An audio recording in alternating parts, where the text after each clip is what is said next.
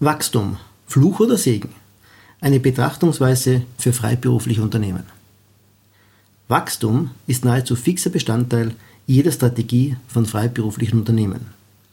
Als Kanzleiberater erlebe ich kaum ein Strategie-Meeting, in dem nicht Auftragsgewinnung oder Umsatzsteigerung auf der Agenda steht.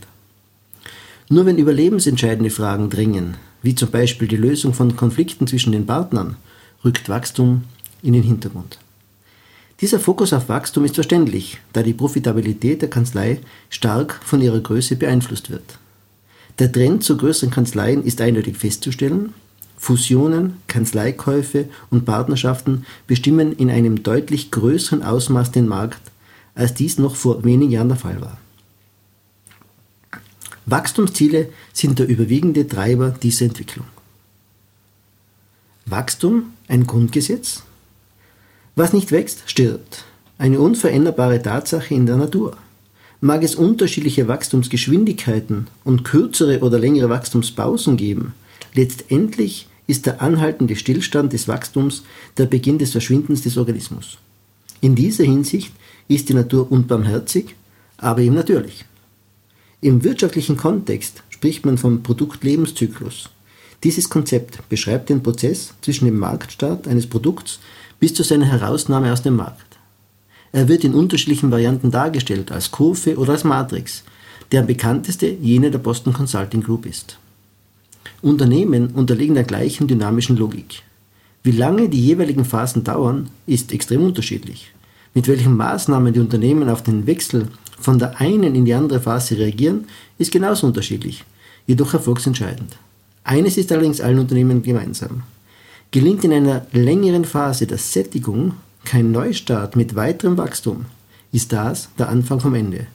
Es ist lediglich eine Frage der Zeit, bis das Unternehmen vom Markt verschwindet. Wachstum als Ergebnis. Wachstum als Prämisse für die Kanzleistrategie ist äußerst gefährlich. Wachstum um des Wachstums willen ist die Ideologie der Krebszelle. Dieser Ausspruch von Edward Abbey im Zusammenhang mit der Zerstörung der Natur prägte sich mir tief ein. Kanzleien, die Wachstum per se anstreben, geraten früher oder später in enorme Schwierigkeiten. Ich beobachte immer wieder, dass die mit derartigem Wachstum verbundenen Probleme meist sehr schnell auftreten. Qualitätsmängel, Kommunikationsdefizite, Kulturunterschiede bei Fusionen etc. werden vorerst durch passable Ergebnisse oft noch zugedeckt. Sobald allerdings die ersten Ertragsprobleme auftauchen, ist sprichwörtlich Feuer am Dach. Dann ist die gesamte Kanzlei trotz oder besser gesagt wegen ihres Wachstums in Gefahr. Wachstum allerdings, das dadurch entsteht, weil die Kanzlei etwas richtig macht oder sogar etwas besser macht als die Konkurrenz, das also das Ergebnis und nicht das Ziel einer Strategie ist, dieses Wachstum führt zu beständigen und sicheren Erfolgen. Stärke statt Größe. Größe imponiert natürlich. Mit Mitarbeiterzahlen, Honorarumsätzen und Rankings lässt sich eine Kanzlei schnell im Markt einordnen. Und viele kleine und mittlere Kanzleien schielen fast sehnsüchtig nach oben zu den Großen der Branche. Größe mag zwar eine von mehreren Optionen für schöne Kanzleigewinne sein, Größe bedeutet aber nicht automatisch Profitabilität. Solange es großen Kanzleien nicht gelingt, ihre Größe in Stärke zu transformieren, sind sie zwar größer, aber eben nicht besser. Stärke hatte gegen immer hohe Gewinne zur Folge.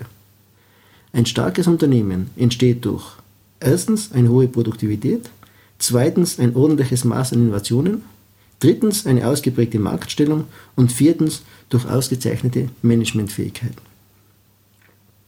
Häufig, intensiv und leidenschaftlich wird in Strategiemeetings über quantitatives und qualitatives Wachstum diskutiert. Oft wird von gesundem und ungesundem Wachstum gesprochen. Vieles bleibt dabei unklar oder missverständlich. Mit den genannten Faktoren für ein starkes Unternehmen ist die Antwort auf diese häufigen Diskussionen gegeben. Wachstum, das durch diese zu Stärke führenden Faktoren erzielt wird, ist gesundes und qualitatives Wachstum. Wachstum, das nicht durch einen dieser Faktoren, sondern zum Beispiel durch Senkung der Preise oder reinem Zukauf von Marktanteilen erreicht wird, ist ungesundes Wachstum. Wachstum und keine Option? Wachstum ist ein Grundgesetz in der Natur und im Geschäftsleben. Richtig gemacht ist es die einzige Option für die Person des Inhabers bzw. Partners, für Mitarbeiter und für Mandanten. Um dauerhaft zu bestehen, muss eine Kanzlei für Mitarbeiter und Mandanten attraktiv bleiben. Das gelingt, indem sie produktiver und innovativer ist, sich im Zielmarkt besser verankert hat und auf ausgezeichnete Managementfähigkeiten zurückgreifen kann. Wer nicht in dieser Art und Weise wächst, verschwindet letztendlich vom Markt. Es ist nur eine Frage der Zeit. Jeder Wandel in der menschlichen Natur ist ein Wandel zum Wachstum hin. Ohne Wachstum ist das Leben nicht lebenswert. Der Begründer der tiefen psychologischen Marktforschung, Ernest Dichter, betont die äußerst positive Seite des Wachstums.